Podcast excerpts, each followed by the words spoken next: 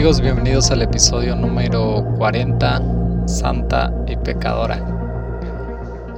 Qué bueno que están un episodio más acá en Esencia Abstracta después de unas vacaciones de, varias semanas de sin episodios. Pero ya saben que pues pues que tienen que darle seguir y suscribirse al podcast para que les notifique cuando haya uno nuevo. Pues igual si es tu primera vez acá, quiero animarte a que te quedes hasta el último segundo de, este episodio y también que puedas compartirlo en tus redes sociales o que puedas compartirlo con tus conocidos. Y también para que el podcast siga creciendo, para que el podcast siga llegando a más personas.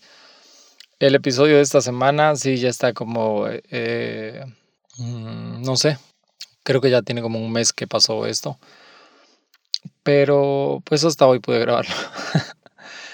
y quiero hablar sobre, sobre algo que, que, me hizo pensar muchísimo y es sobre lo sucedido en Canadá. Iglesias quemadas y destruidas. O sea, sí es gachito, pero no me estoy refiriendo a eso, me estoy refiriendo a lo que generó que esos templos fueran quemados. Y pues sí, no somos tontos, no somos ignorantes como cristianos, como católicos, y sabemos lo que generó eso, sabemos, obviamente salen las noticias y así. Pero la idea con este episodio e, es exponer un poco. Eh, también quiero hablarte porque considero que la iglesia es santa, pero también la iglesia es pecadora. Y, y, decir que la iglesia es pecadora es una aseveración muy fuerte, pero decir pecadora lo, estoy diciendo desde mi punto de vista. así que, pues, si eres religioso, no te ofendas. O si eres religioso, probablemente ya dejas este episodio. Y si no, si te quedas, eh, estaría súper cool que te pudieras quedar hasta, el último segundo para que, eh, no sé, pueda yo tener el chance de, explicar la idea y, del por qué estoy haciendo este episodio.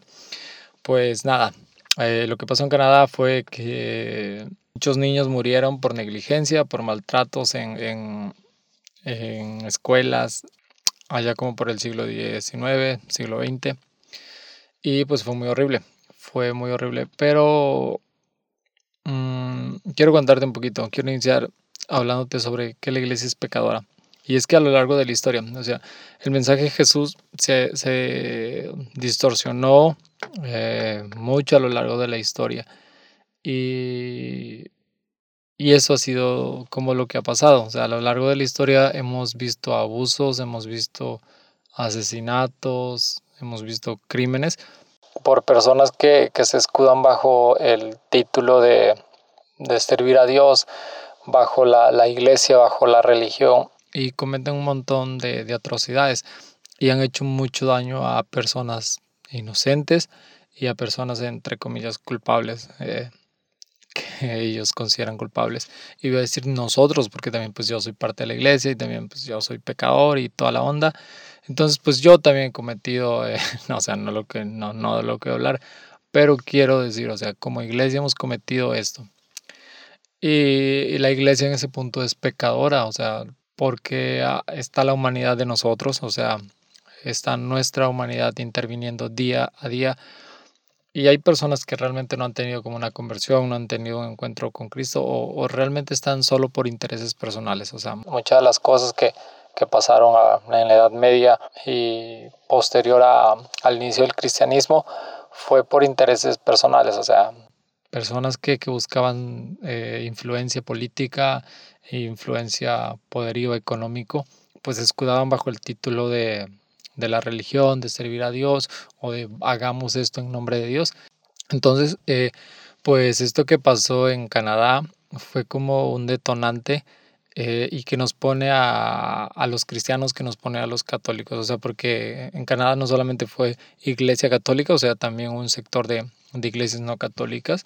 Eh, sí, este, sirviendo a las autoridades, sirviendo al, gobierno de Canadá para sistematizar a, esta población, para, entre comillas, incluirla.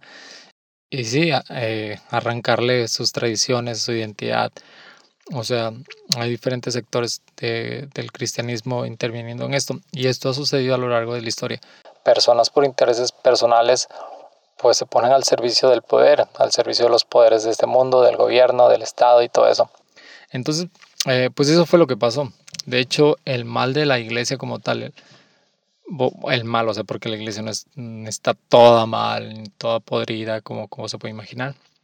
Pero parte del mal que, que ha habido a lo largo de la historia ha sido porque personas, porque líderes de, de, de, la iglesia como tal, pues se han eh, servido, se han servido de esto que, que Dios les ha confiado, porque Dios es el que da el poder y Dios coloca personas y pues han sido infieles y, y han eh, manchado el, la misión y el propósito y la encomienda que Dios les ha dado muchísimo.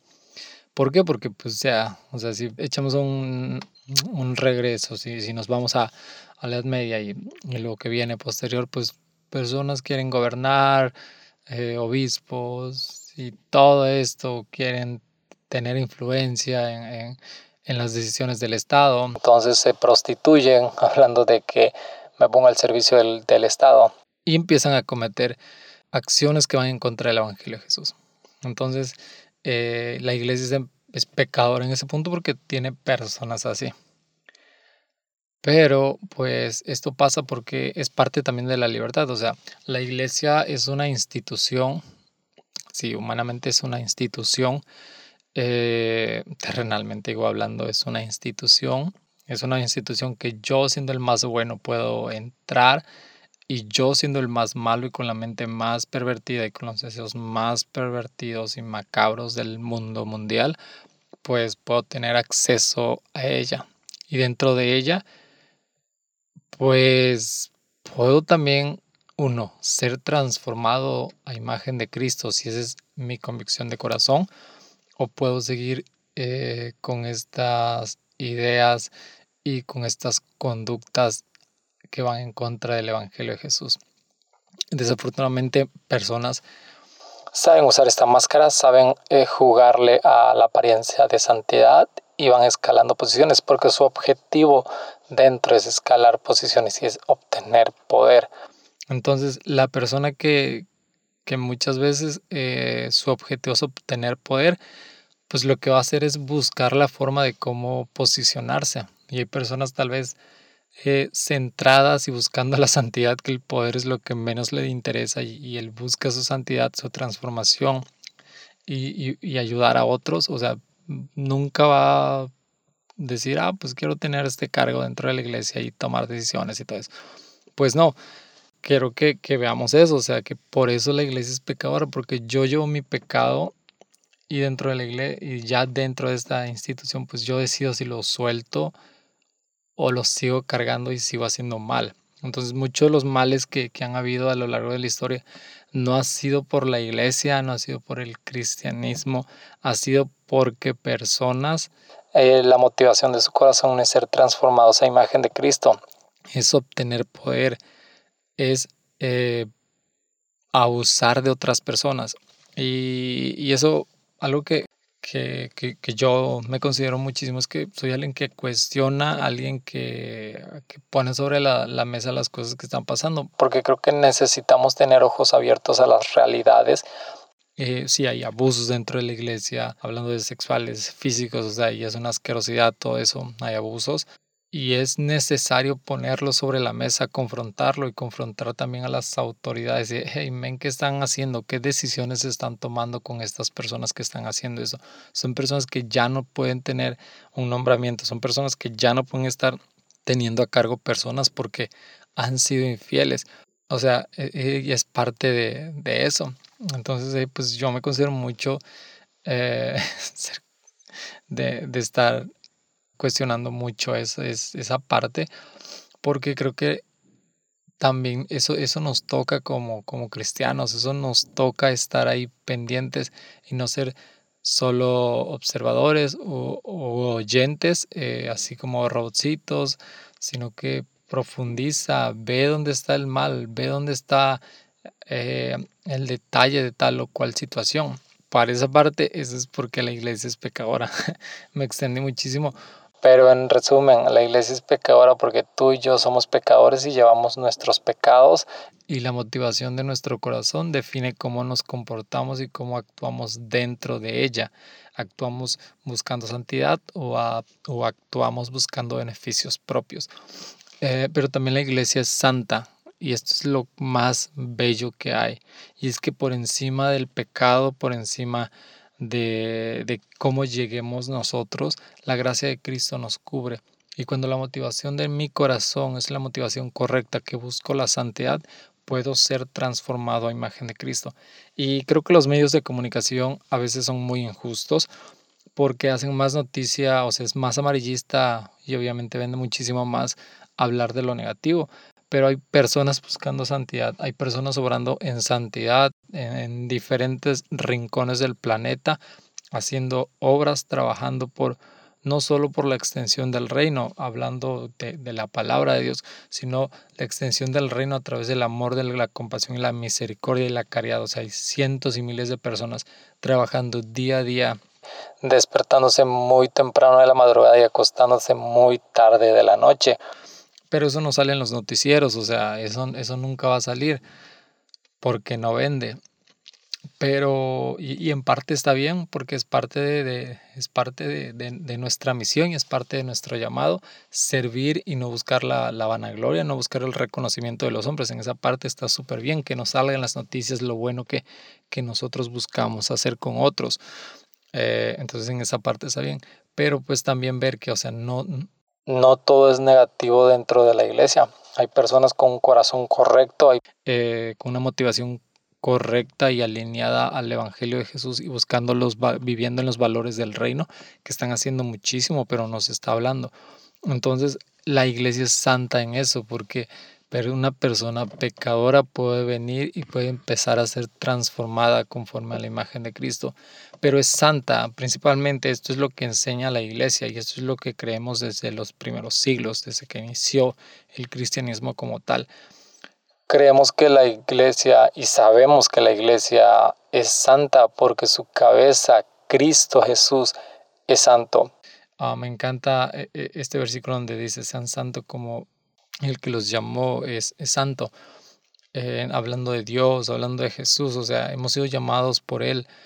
Entonces, busquemos la santidad. Y si la cabeza ah, que es Cristo es santo, pues su iglesia es santa, porque la santidad, la misericordia y el perdón de Cristo dice que cubre infinidad de pecados. La sangre de Cristo borra infinidad de pecados, o sea, borra todos los pecados. Entonces, en medio de, un pueblo pecador, en medio de un pueblo que hiere a la iglesia, Cristo la restaura con su perdón y con su misericordia. Hay un velo de gracia, hay un velo de redención cubriéndonos en medio de, de, nuestro pecado, en medio de cómo lleguemos a la iglesia. Entonces la iglesia es santa por eso, porque Cristo es santo, porque busca la santidad de las personas, porque somos transformados, porque busca que alcancemos eh, la meta que es la vida eterna. O sea, la iglesia es santa por eso, por Cristo, y es santa por todas las cosas buenas que hay también en ella.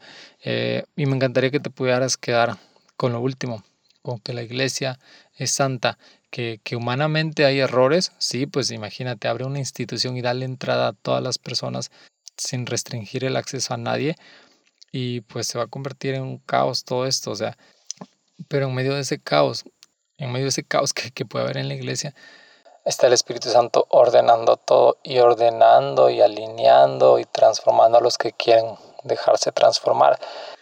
Creo que juzgar por juzgar eh, religión, juzgar por juzgar iglesia sin, sin meterte a lo profundo, sin vivir eh, en lo profundo, y no digo cree en todo, todo lo que la iglesia cree o enseña, ah, sino que creo que, así como, como buscamos un juicio, buscamos no juzgar a nadie, eh, en la sociedad hablamos mucho esto de no juzgar, creo que también se, si nos eh, damos la oportunidad de no juzgar tanto la iglesia, la religión como tal, y nos metemos a, a ella, siendo objetivos, vamos a encontrar muchísimas más cosas buenas que malas. Eh, desafortunadamente les decía, vende más lo negativo, vende más eh, cualquier caso amarillista vende muchísimo más para los medios y va a salir. Eh, pero tú puedes irte a los lugares más vulnerables y a los lugares más pobres y vas a ver personas que Dios, que Jesús les ha dado una misión y ahí están haciéndole frente a eso. Entonces, también quédate con eso. Quédate con eso, que hay más bondad y hay más santidad en la iglesia que pecado, pero que también eh, la maldad y el pecado humano que hay eh, también debe ser puesto sobre la mesa. Como yo ahorita estoy diciendo, es una asquerosidad y ojalá las autoridades de la iglesia puedan eh, hablar y, y, decir algo al respecto. ¿Por qué sucedió esto? No sé, que se arrepienten, que piden perdón. Yo sé que una disculpa es como, ah, muy tonto, creo. O sea, no ayuda en nada que te disculpes.